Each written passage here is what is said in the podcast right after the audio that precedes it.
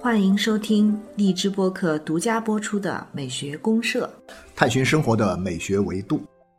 亲爱的听众朋友，大家好，我是生活美学观察家小明老师。我是可可老师，欢迎大家。嗯好，欢迎社员朋友。嗯，呃，柯老师今年其实是一个很重要、很伟大的音乐家，是马勒的一个逝世一百一十周年。，对对对，马勒被认为是一个神一样的音乐家。嗯，他好像是在一九一一一年的对五月十八号去世的。他其实只活了五十一岁，他是这个一八六零年出生的一八六零啊，到一九一一九一嗯。但是这个马勒这个人呢，在古典音乐的这个史上啊，呃，其实是一直是一个神一样的存在，但他又跟那个巴赫啊、嗯莫扎特啊、贝多芬他们又不太一样不太。一样。而且正好呢，他又是处在这样一个世纪的转折点上。对，十九到二十世纪的一个交替。对对对，我觉得很有意思哈，就是说有些我们看有些大人，我以前有过这种说法啊，就说一个文学艺术家嗯啊，写小说的啊，或者说画画的呀，或者说作曲的呀，就这样文学艺术家，如果他活在一个什么两个世纪的交替的这样一个时代，啊，能成事儿的就比较多，比较多 哈。对对对，你就活在一个时代、一个世纪的成事儿的也有，但是呢，相对会少。很多很大的大牛都是，呃，比如说哈，呃，十七世纪出生啊，十八世纪去世，啊或者说有些是十八世纪出生，十九世纪去世，有些十九世纪出生，二十世纪去世。这些就是生死跨了世纪的人，嗯，一般成事儿的会比较概率会高。我突然想到，我们都属于这样的人。哎，我们都属于这样的人，我们还有希望哈，我们还有希望。对，没错，没错，没错啊，啊，柯老师，其实我觉得他们这个世纪之交还有点不一样。对。对，因为十九世纪到二十世纪，从西方的，不管是我们讲艺术史也好啊，或者我们说它本身社会发展、啊、社会发展的历史也好，你都会发现它这个是一个巨变的一个时代，是个巨变是个而且很快两次世界大战就要来了，没错所以它整个这个，特别是欧洲，对对对。欧洲不管是个体的命运到它社会的变革啊，就马勒，强。马勒是在一战爆发前的三年啊、去世去世的嗯。但你知道吗？就是说一战那个前大概有十几二十年的时间里面呢，整个的这个欧洲啊，啊，都弥漫着一种不安的因素。对啊，这个社会特别不安。这个不安里面包含着一种什么呢？就说，哎，大家感觉到一个旧的时代可能真的是要结束了。嗯，而这个旧的时代延续了多久了？延续了上千年。对对，那然后呢，新的东西呢，好像似乎又在前面召唤他们，嗯但这个新的东西到底是什么东西，大家不知道。所以为什么说这个好玩在哪呢？就是说它有意思就在于它新旧交替时候呢，有些人嗯他看不到未来，嗯他就沉溺于过去；嗯有些人呢，他虽然也沉溺于过去，但是他认为他看到了未来，啊，而且他认为他能够找到人类从这样一个过去时代终结当中重新走出来的嗯。这么一种希望，而且他认为自己也可以在这个过程当中起一份作用。马勒就是马勒就属于这种人，引领者。对对对，他成为一个创造新时代的人。他对他的名言不是“我的时代将要到来”，对我的时代将要到来 来，所以他有这样一种自信哈。我 果然到来了，是这吧？个果然到来了。就是说，以前巴赫不用说，他肯定没有那么自信，贝多芬也没有那么自信。但是呢，马勒居然会有这么自信。那事实上呢，我们可能听马勒的音乐的人呢，呃，啊作品的人呢，其实不是像我们想象的那么多。嗯嗯呃，马勒呢，他的音乐说实在的，听起来没那么好听，没那么方便，因为他的作品都是大作品，太大了，对，十部交响曲啊十部篇幅又长，对对对，篇幅又长，嗯然后呢，这个里面又蕴含着极其丰富的思想、文化、哲学的这样一种诉求和内涵在里面对，啊，就是一般人就根本就听不懂。嗯但是呢，因为这个原因，恰恰是因为大家听不太懂，但这个人呢，因为又有什么呢？又有很多很有趣的一些。八卦的东西啊，然后呢，又不断的被一些很高级的精英文化的倡导者们谈论起，所以就充满了神秘感。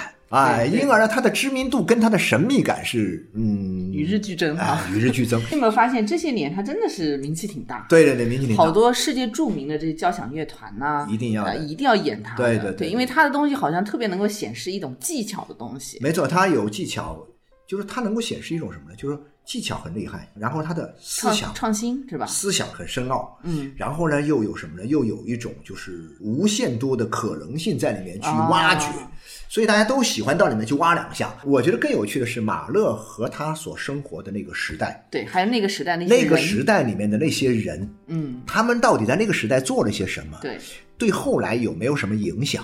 嗯，那跟我们今天这个时代又有什么关系啊，？这个有意思。因为有很多人说说我们今天所经历的这样一个大变革的时代，其实呢是遥远的一百多年前的那个时代的一个回响，确实有相似性。有很多相似性。所以说，我们聊聊这个的，聊聊一个，就是说我们在一个大变革时代的文化嗯和我们每一个普通人的这种生活。啊、应该怎么去面对？我觉得这个从马勒身上，以及马勒那个时代的同时代的其他的这些人身上，嗯，呃，我们可以得到一些什么样的启示？对，而且我对于就是我们现在已经成型的这种现代社会来讲，其实从现代社会的这样的一种当下，嗯来转过头看一下这个昨日的世界，对对对，其实是蛮有意义的。那就是昨日世界不就是茨威格那本名著吗？对，啊、茨威格刚好也是跟马勒同一个时代。对对对对对对，但是比他后面晚去世一些，晚晚点去世他是经历四几到年才去世到了二战二战对二战期间去世的，对对也是非常有代表性，跟马勒很不一样。对，对，所以我们今天就来聊聊聊这些哈，对，啊，他们那个时代的东西。我们先听一下马勒的音乐，哎对，既然讲到他，马勒有十个音乐，真的不知道该怎么听，然后我们就听第一吧，第一交响曲，巨人是吧？巨人，对对对啊，因为他这个马勒在这个二十八岁就写了巨人。一八八八啊，年，一八八八年，对，嗯就在二十八岁就写了巨人。马勒的特点是什么呢？他是一个作曲家，但他同时又是个指挥，啊，他就是指挥也很厉害啊，，指挥，对对对，他指挥他的作品基本上都是由他自己指挥。当然后来很多他的弟子啊，他的追随者啊去指挥他的作品，但是呢，他都是要通过他的作品去阐述一些东西，对，然后呢，自己再来指挥他自己的作品呢，想要让他所在作品中所蕴含着的这些思想啊，能够更好的、更清晰的被人们所接受。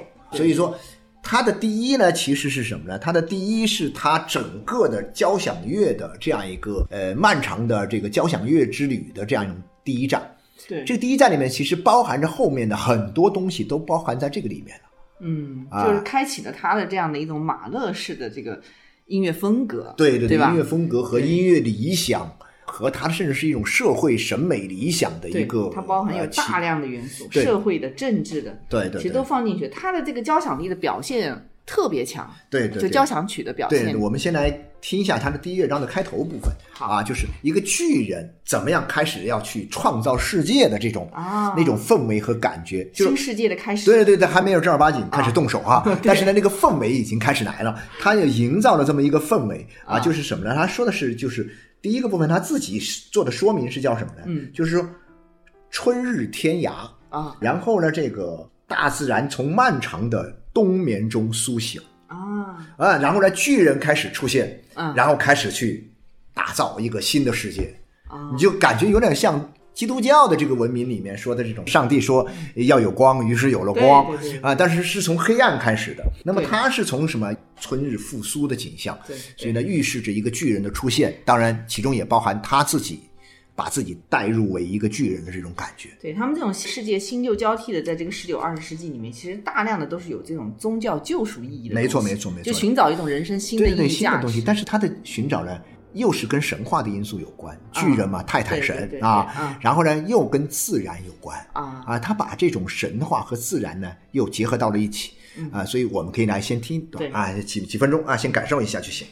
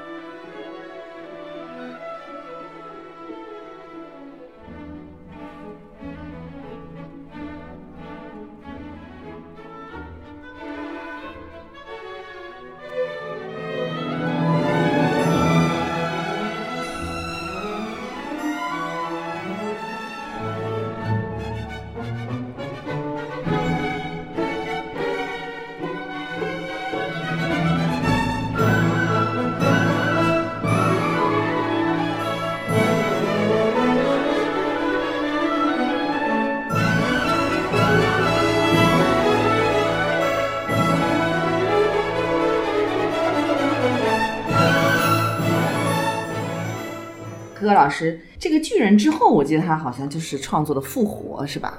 哎，巨人一出来马上就复活啊，各种对对对，各种神就复活了，哎，我觉得马勒挺有意思，他的很多音乐他都专门写了标题，都有标题，还写写了了说明啊，还能解释，写的非个比较常详细这个比。较少见，好像实这个确实是比较少见，而且呢，这个里面呢，他本身的这个作品呢，它的交响乐呢，跟我们以前听过的交响乐都不一样。啊，首先呢，是规模极其之宏大。对对，啊，这个规模宏大包括它的乐队编制，嗯对，它通常来说，一般的这个乐队编制呢，都没有办法演奏它的这种嗯传达出是。它交响乐这种宏大的气势。然后呢，同时他会把很多以前别人认为是不是交响乐里面的这个因素，比如说人声，对。啊，人声放进去，嗯。就是人声和乐器是混在一起的。对对，啊，这样来，你比如说他有千人大合唱，对好家伙，那简直是那种场面极其壮观。像我们原来不是赏析过他的《大地之歌》啊，大地之歌也是加了人声啊、对对对对，加了人声的，嗯它是唱跟音乐啊相辅相成的这种关系。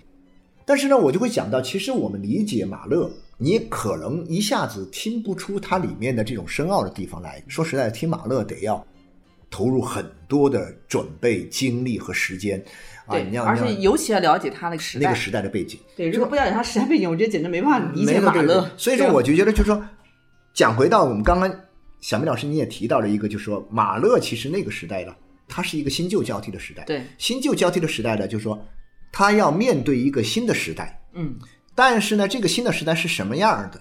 嗯他认为是他可以去创造这样一个新的时代。嗯所以他着手写这东西呢，就是创造这个时代，但是他身后还有一个过去了的时代，昨日的世界就是昨日的世界啊。那么就是说，你能发现这个时代很有意思吗？确实是新旧交替啊。我觉得我们我生活在今天这个时代里面，嗯，你有这感觉？我也有这种感觉，新旧交替，新旧交替，你去理解新的东西和理解旧的东西，但是呢，我觉得我们有时候的理解相对比较简单。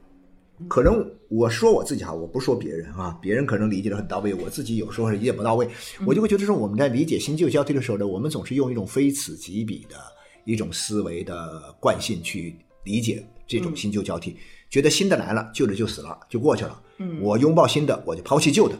嗯但是其实马勒那个时代它不一样，因为那种新旧交替的那种旧的东西啊，它延续了很长时间，它的封建的王朝的这种统治，就说马勒生活的时代是什么呢？是那个时代还是奥匈帝国还在统治整个欧洲，甚至影响整个世界的时代，它其实是一个欧洲的这种鼎盛时代。欧洲的鼎盛时期，对，就是在享受了这个工业革命之后的啊对对对各种高科技啊，高科技、啊、高度的文明高度的成熟和发展嗯之后所带来的生活极其富裕的情况之下，达到的那种巅峰高状态潮。帝国时代的一个特点是什么？帝国时代就是王朝统治嘛，很传统的，就是跨越了我们今天讲的无数多的我们今天的所谓的这样一种国家的界限。现代的啊，它统国治着家的概念。你想想看，一个哈布斯堡王朝，基本上每一个欧洲的宫廷都是他们哈布斯堡王朝在控制。嗯嗯，啊，所以说这个时候他就很厉害。奥匈帝国就跨了东欧和西欧，所以说那马勒在这个年代里面生活，他已感觉到了，他毫无疑问体会到了什么呢？那个时代最辉煌的东西。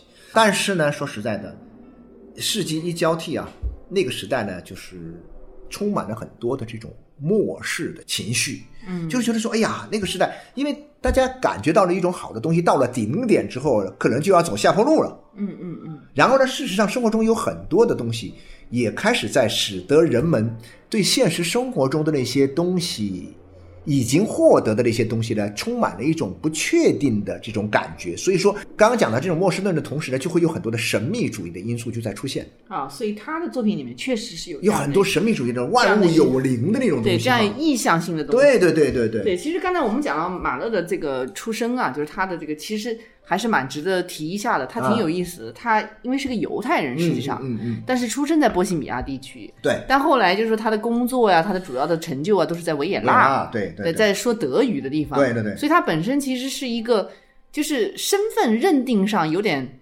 难以界定的人。我跟你说啊，他这个很有意思哈。那个时代，几乎所有的文化英雄，他都有这种特点，好几重意义上的这样一种矛盾性。那好像茨威格也是，茨威格也是犹太人都是犹太人哈。你比如说，嗯还有卡夫卡也是，哦，卡夫卡也是，卡夫卡也是。对对对，也就是说，他们你看哈，他们是犹太人，身份上是犹太人，但他们必须说德语，对，因为他们在这个在德奥啊，德奥奥这个的这个这个区域里里面，嗯，他们必须说德语。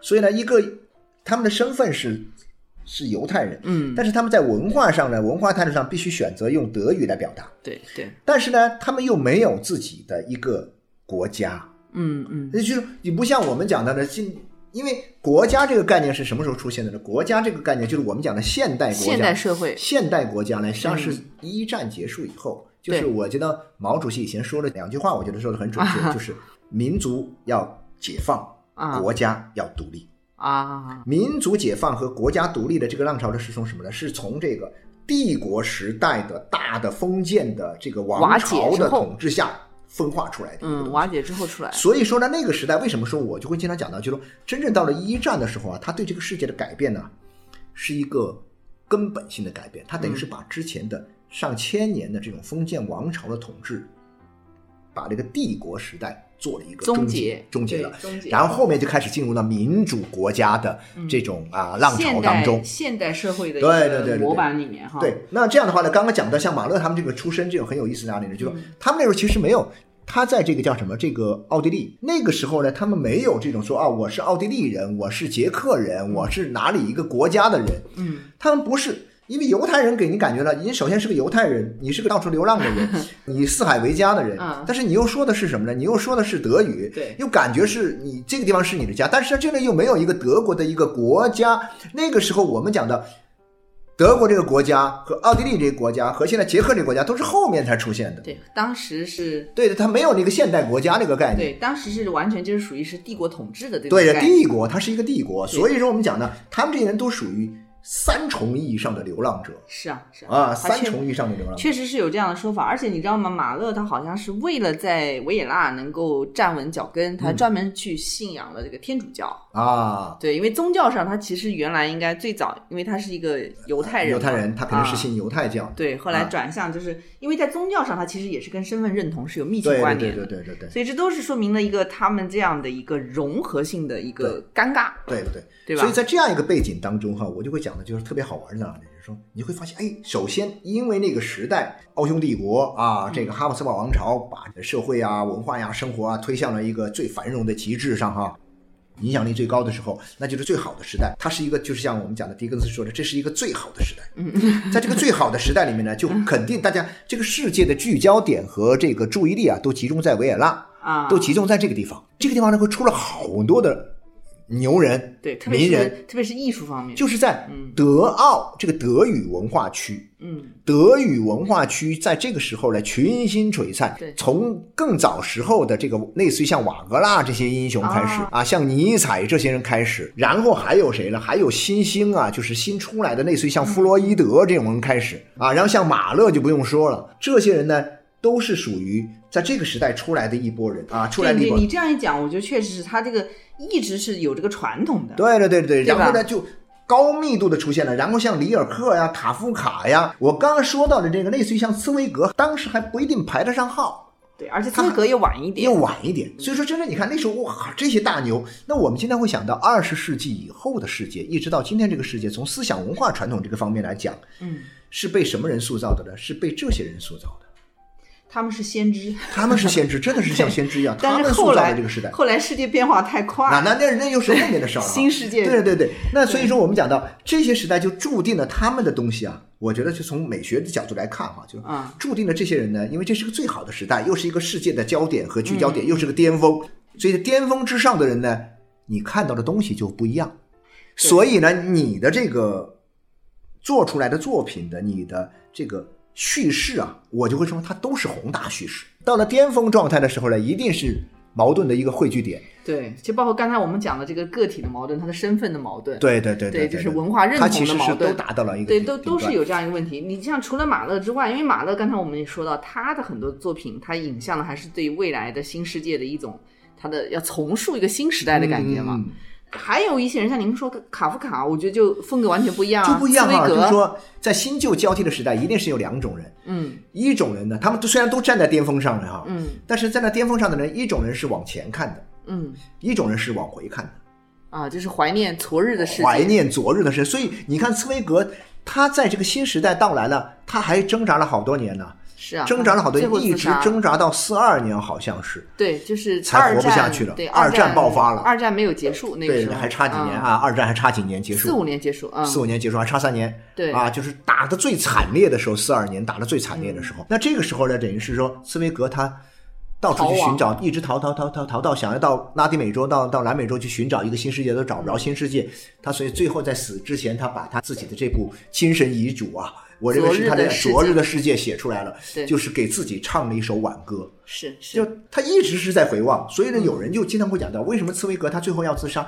因为他没有办法向前看，因为过去的影子太重了，过去的这种一直拿着他，因为确实过去也确实很好，他们很喜欢这种东西。那么，同样像茨威格这样的人，在那个时代就有蛮多，在这个新旧交替那个时代你比如说法国一个最伟大的一个小说家普鲁斯特，啊，普鲁斯追忆追忆似水年华。也是，那哥们儿根本对新时代、对未来是什么样根本不感兴趣。嗯，他就想着以前那些事儿，想着自己在那个就是帝国时代，在那些王朝统治的时代里面的这样一些自己作为一个不管是身份上的贵族也好，还是精神上的贵族也好，嗯，他所能够体会到的这样一种文化的自信和那种满足感。基本上他们是属于沉浸在昨日世界里昨日世界里面的一一群人，对，我觉得茨威格还是可以理解，因为他作为一个流亡的犹太人啊，嗯确实是这个第二次世界大战就是希特勒之后的这个打击很惨的，很惨的。特别大，因为他的生活的一下子这个变化太大，啊，落差太大。在这样一个新旧交替的时代里面，一些人向后看，他就无法适应一个新的时代。对，因为这个新的啊时代也确实是给他们打击很大。你比如说第一次世界大战，对呀、对呀、对呀、一下子大家就懵掉了，就就懵了，然后就是在生死这个问题上过不了这一关。对对对对对，而且这个它必然要爆发，所以说为什么在巴尔干那个半岛爆发呢？因为那是火药桶、啊，你到那你一个火柴投进去了，它就自然就炸起来了。那然后呢？你看，包括像这种什么茨威格、卡夫卡，其实是更早时候就感觉到了这样一些对未来是完全是绝望了的。嗯，他一种很蔓延的绝望。对对对对对，然后呢，你包括他自己写那个城堡，你想他想去找到一个新的城堡，可是啊，他就走不进去啊，就找不着啊，怎么就进不去了？我可以看得到，但我进不去。我觉得这个很魔幻的一个影像哈，对就是这种场景，就是说你似乎你能看到未来，但是你你去不了未来，嗯，没有路，没有路径。没有路径，然后呢，你发现有各种各样的东西在跟你使盼盼，啊，你就觉得很难弄得了。然后第二个呢，你比如说类似于像那种就是那个《追忆似水年华》，《追忆似水年华》就是干脆我就把窗帘拉上，我把门关上，我就不出门，我就。自己就就是马德莲娜小蛋糕，我就能够写那么几百页，走向内心呃，走向内心世界的这样一种状态走向内心世界啊，去构在内心世界里面去构筑一个这样一个世界，一个精神世界。那你还有像类似于像里尔克这种人，里尔克啊呃也作为一个诗人，也是那个时代的。里尔克他满世界满欧洲去跑，到处去参加各种各样的这个，试图也去寻找一些东西。比如说，里尔克特别喜欢去参加一些那种通灵集会啊。啊，啊，大家是那种做法呀，很多通灵人什么塔罗牌呀，各种算呐、对对但是呢，你知道算不出来，但他通过自己的诗歌去写那种写来写去，他写的那种就是那种你看着像杜伊洛哀歌，嗯还是一种哀歌型的。我觉得就是这陷入过去特深的人出不来。嗯，但马勒是属于什么呢？马勒就是他也陷入过去，但是呢，他能出来。就是他一方面能够有点创造性的对待这个对对对对对对。另外一方面来讲呢，他又能够相对去保留和尊重传统，没错没错，就他找到了一个东西是什么？找到一个点。找到了一个点，这个点是什么呢？这个点，比如说希腊神话。啊。啊，希腊神话这个点。啊，从巨人开始，哎，泰坦神当年怎么创造世界，他就会认为我在这个我的交响乐当中，我要去用我们今天互联网时代的话来说，就是我要去做一个复盘。啊，啊！我要把这个当年这个泰坦神创造这个世界怎么创造的，我要给他去做一个复盘。我复盘之后呢，给现代的人去看，你看看，以前的人都搞错了，我复盘给你看，是这样的啊我。们可以这样解读，对。对对对，可以这样来解读。其实马勒的这个，他是不是跟这个瓦格纳当时的一些、呃，其实是哈，我认为哈，瓦格纳比较早？瓦格纳比他早，瓦格纳我认为是先驱，后来又又出了个尼采，尼采又有一套他的哲学观念。就是尼采的，我认为是他的所谓的这个强力哲学，啊，他的这个超人，超人。他的超人其实是什么呢？是这个古希腊的神的人格版化化身。哎，人格版，人格版化身，他不叫超神嘛，他叫超人嘛，对不对？啊，以前我们在讲到人的时候，讲到这些英雄的时候，其实英雄是人，但是我们都不说英雄是人，嗯所以很多人甚至都不知道英雄啊，英雄是人吗？啊，英雄，英雄是人吗？当然，英雄是半人半神。我觉得尼采很了不起的是什么？我就直接把我要寄希望于他的这个对象，我就称之为叫人，但这个人是什么？叫超人。你看看我们现在还在用超人这个概念，嗯，对，是吧？那好了，这个超人跟这个马勒的巨人，马勒也是巨人呢、嗯嗯我人是巨人呢，那巨人更早的巨人其实是有了，类似于像浮士德那个时代、啊，哦就会有巨人。像那个谁的那个时代，那个拉伯雷那个时代就有巨人传，文艺复兴那个时代巨人，传，嗯所以他其实是从那个传统里面一直走出来的。好了，帮我要弄一个现代的巨人出来，但是又不一样。哎，不一样。对，他借用了传统的这些观念，对对但是还是一个全新的巨人。没错没错，以前有那么一个说法啊，好像也是真的，就是大概是在一九零几年的时候，当时两个欧洲最著名的写交响乐的作曲家，一个是马勒，啊，还有一个呢是谁呢？还有一个是这个芬兰的西贝柳斯西贝柳斯啊，西贝柳斯那也是芬兰的神一样的存在哈。对对对，他们俩呢有一次见面啊，据说是唯一的一次见面，就探讨了一些对自己音乐的这样一种理想的一种认识啊。然后呢，西贝柳斯和马勒在交响乐上的观点是完全不一样的，啊，他俩一作品也非常不一样。也不一样。但是呢，你看哈、西贝柳斯就觉得说，交响乐就应该是简洁的，然后呢，在简洁当中你去洞彻很多丰富的、深刻的、复杂的世界的东西。但马勒不是，马勒认为就是交响乐就是整个世界。啊。啊，就是整个世界，这个世界全部在我的交响乐当中汇聚，啊，汇合在我的交响乐当中，什么都在，就像我们后来的说法叫什么叫一个都不能少 啊，全齐活啊，全齐活了。所以说嘛，你说你们的交响乐连人生都没有，我这人生必须要有。嗯，你发现他确确实实马勒的这样一种理念呢，是一种全能的概念。全能的概念。啊是一个全能他不仅是有人生，我觉得他那个作品总是喜欢贯穿那个死亡的主题。哦，那这个是把一个人生哲学。人的，就是说你你把它理解，其实马勒刚刚讲的那个就是交响乐是全部哈，嗯，你可以理解为从空间上讲，它是一整个的这样一个世界都在他的交响乐当中汇聚，嗯，还从时间上讲呢，就是整个人的人生，我们说到新旧世界的交替也好，嗯或者是讲到这种从古希腊的神啊到后来的宗教，嗯。它其实是一个全新世界里面最重要解决的一个内核问题，嗯就是关于我们这个精神世界一种信仰的东西。没错没错没错没错，对吧所以像马勒也好啊，茨威格也好，他们其实都是在追寻这个所谓终极意义的问题嘛。对啊，但但是这个马勒的一个什么呢？就是说他的一个好处在哪里？他的作品里面呢，没有一个具体的人格化的神啊，啊，他犯了，对他特别犯。但我的感觉是这样，就是说马勒他的神是什么神呢？就是我们所有的人加到一起，我们就是神。啊，但是分开来，我们都不是神，也不是说，呃，这我们之外还有一个神，就是跟似乎都不是这样的。我所以说，我觉得就跟别人不同哈。尼采的超人也不是这样的，也不是这样的。但是，所以我觉得，就是当你想听马勒的音乐的时候，你会感觉到哇，人流庞大 啊，万马奔腾，对，这里面少谁都不行啊。然后呢，这个就是一种很宏大的一种集体性的嗯场面，但是呢，里面贯穿着他的一种个人的嗯生命的生死、文明的盛衰的这样一种深刻的个人的一种反思在里面。对，我觉得能够啊有一种好像生而为人的一种悲悯和啊苦难的感觉，他的音乐很宏大，我就比如说他的音乐里面，总体上我会觉得说，因为它很大，所以他的音乐也很长，很长很长，嗯一般都是四五十分钟。那到了后面都是一个多小时对，啊，一首交响曲一个半小时，八九十分钟啊，或者说至少都是六十分钟以上的。马勒的音乐，你要到那个交响音乐厅去听，感对对，觉是一定要非常好。到现场，到对，现场。但是如果自己听，在家里不行经常听不在下家不是去。听不下去，你声音你都开不大嘛，你不好意思把声音开大，开大之后你把啊，隔壁邻有居你影响怎么办？能。嗯，聊了马勒的那个时代呢，其实就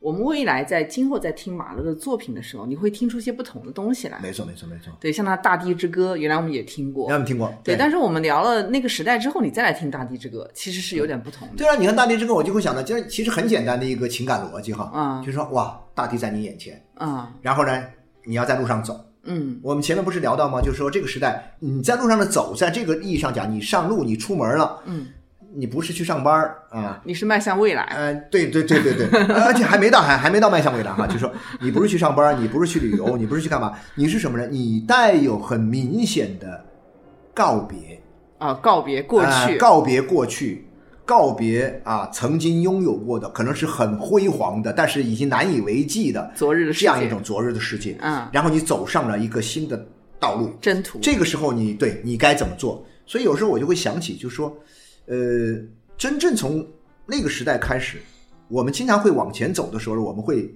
频频回首。啊，但是我们虽然频频回首了，但是我们还是步履坚定的向前迈进。这是一种选择。这是一种很好的一种文化选择的姿态。是的，这种姿态，我认为是马勒那个时代嗯那么多的伟大的，不管是这个向前看还是向后看的人，嗯示范给我们的啊一种文化姿态。包括像很具体的，比如说像怀旧，嗯，我认为是真正我们人类开始怀旧的时代，是从马勒那个时代开始的。就是第一次世界大战之后，第一次世界大战就是前后那段时间，嗯，然后呢，一直到后面，是从那时候开始的。以前也会有啊，但是以前那不叫怀旧，我认为那不叫怀旧，我认为叫重古，啊。推崇古代。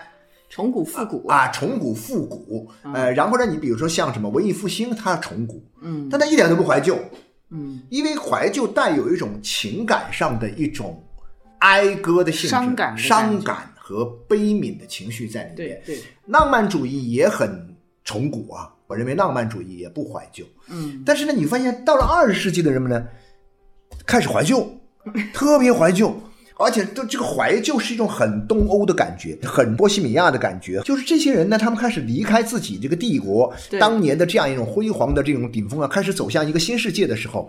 这个时候呢，他们频频回，真的是频频回首啊，嗯心中有很多东西放不下。当然，你像普鲁斯特这种就很厉害的人，那是另外一回事儿。他干脆把自己关进去了，他开拓了一个新的天地，对对对，再加上他自己，他本身就是有这个严重的哮喘病的这样一个患者，嗯他都不能见光，不能见风，所以他家必须有很厚的窗帘拉上，关在家里，很容易分分钟就沉入到了一个过去的辉煌世，界里。极其擅长心理描写和对对对精神分析，对对对 这个就分析能力极强。极强，对对对。但，那种写不出来，真的对对，但是呢，像马勒又好又好在什么呢？他除了这个之外，我还在想想这些人流，嗯。我就会经常想象这样一个场面，在大地上啊，人群从四面八方开始涌到一个方向来。啊，啊，慢慢涌到一起，我们奔向一个未来，我们称之为叫未来的这样一个地方。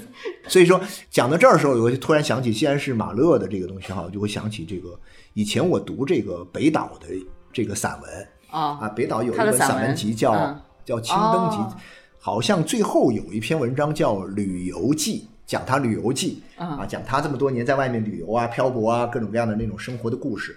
他最后一句话我觉得特别好，他说：“看大地如此辽阔，啊，上路吧！啊，哇，好家伙！一我每次一看到这个地方，或者说我每次一听马勒的这个音乐的时候，我就会想起北岛的这个“看大地如此辽阔，上路吧”，我就会想起他。或者说我读到这个北岛这句的时候，我就会想起这个马勒的音乐。嗯，然后带着这种悲情，带着一种对过去的缅怀，但是又很坚定的走向未来的这样一种文化的这种姿态，非常迷啊人。那描绘中，我的感觉这个真的是很迷人，比咱那个枯，藤老树昏鸦是还真的是完全不一样呃，哈，气味完全不啊，同。趣味完全不同，对，气味完全不一样。没错没错。我们最后把这个巨人的呃，再听一下，我们再听一段吧。我们到后面到第四乐章，就是巨人开始诞生了 啊，然后开始要下手要改造世界的那个高潮部分，我们再来感受一下。从一开始的这个春日来临啊，天嗯空泛白，然后呢，这个巨人开始出现，到最后巨人开始动手要创造世界 啊，这个要召唤这个人们一起来这个去开创一个伟大时代的这样。哎，我们来听听这个走向新世界的啊这样的一个感觉。走向新世界，对，对没错没错。好的，嗯好，谢谢大家那今天就到这儿哈，谢谢大家。